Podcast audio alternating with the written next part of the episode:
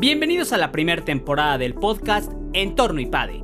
En este capítulo titulado Es tiempo de reflexión, el profesor Luis Felipe Martí, del área de factor humano en el IPADE, nos comparte en entrevista una perspectiva humana desde la cual se pueden abordar las crisis. En su opinión, las crisis nos brindan el mejor espacio para pensar y detenerse a reflexionar desde el interior de uno mismo. No cualquiera ha vivido una pandemia y de igual manera, no cualquiera sabrá sacar el mejor provecho de ella.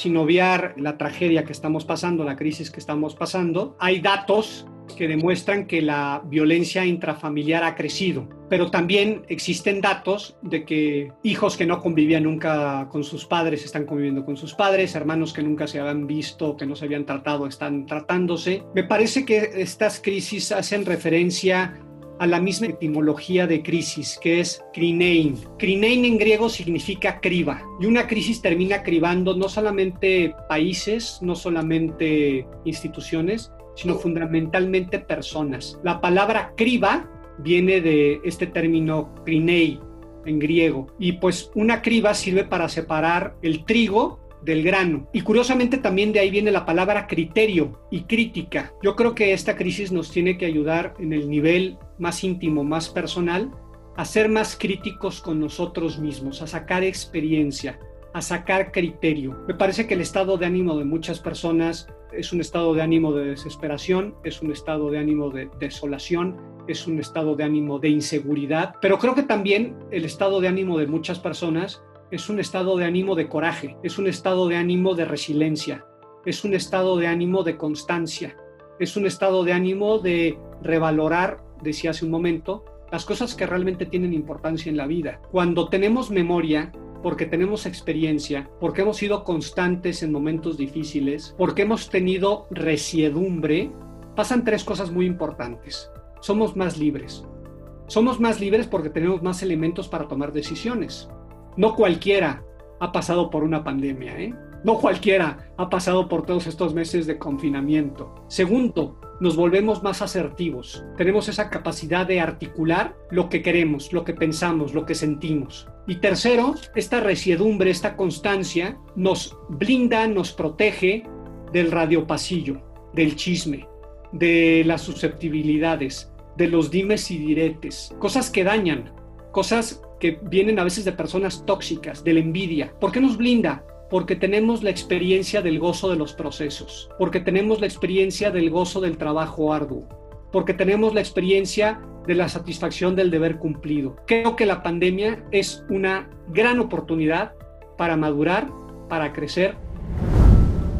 Para muchas personas, esta crisis es el acto necesario que les ha permitido conocerse, comprender el entorno y trabajar desde adentro. La empatía es clave en esta transformación personal. San José María Escriba de Balaguer utilizaba la analogía de los higos. Decía que los campesinos cuando van a recoger un higo, antes de arrancarlo de las hojas, le daban con una aguja un piquete y que gracias a ese piquete el higo terminaba de endulzar, terminaba de madurar y entonces ya el campesino, el agricultor, podía desprender el higo de la higuera pues me parece que hay que tomar esta crisis, esta pandemia, estos momentos difíciles que estamos viviendo, como ese pinchazo que le dan al higo, porque lo mejor está por venir. Creo que especialmente cobra relevancia el tema de la empatía. Y déjame conectar con este tema de los miedos y cómo los temores reflejan los amores, ¿verdad? Cuando uno en estos momentos de confinamiento, en estos momentos de reflexión, de crecer para adentro, revisa cuáles son sus miedos, y decía yo, empieza a distinguir los tóxicos, los constructivos y también empieza a distinguir qué amores son tóxicos y qué amores son constructivos, porque también los hay. También uno descubre sus niveles de inseguridad y descubriendo, detectando, señalizando estos niveles de inseguridad, también detectas tus niveles de vulnerabilidad.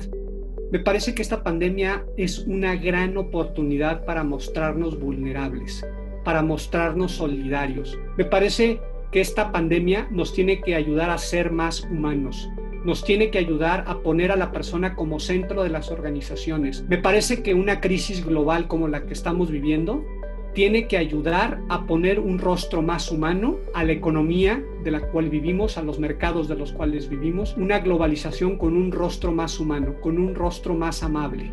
Creo que esta pandemia nos ha ayudado a revalorar las relaciones presenciales. Estamos espiritualmente diseñados para servir a los demás. Si ponemos esta independencia, esta autonomía, esta pericia al servicio de los demás, los americanos le llaman el relatedness, esta capacidad de conectar, de enchufar con los demás, de ser empáticos, de servir, esa contribución social a la que me refería, creo que habremos utilizado de una manera muy positiva, muy saludable esta pandemia, este confinamiento.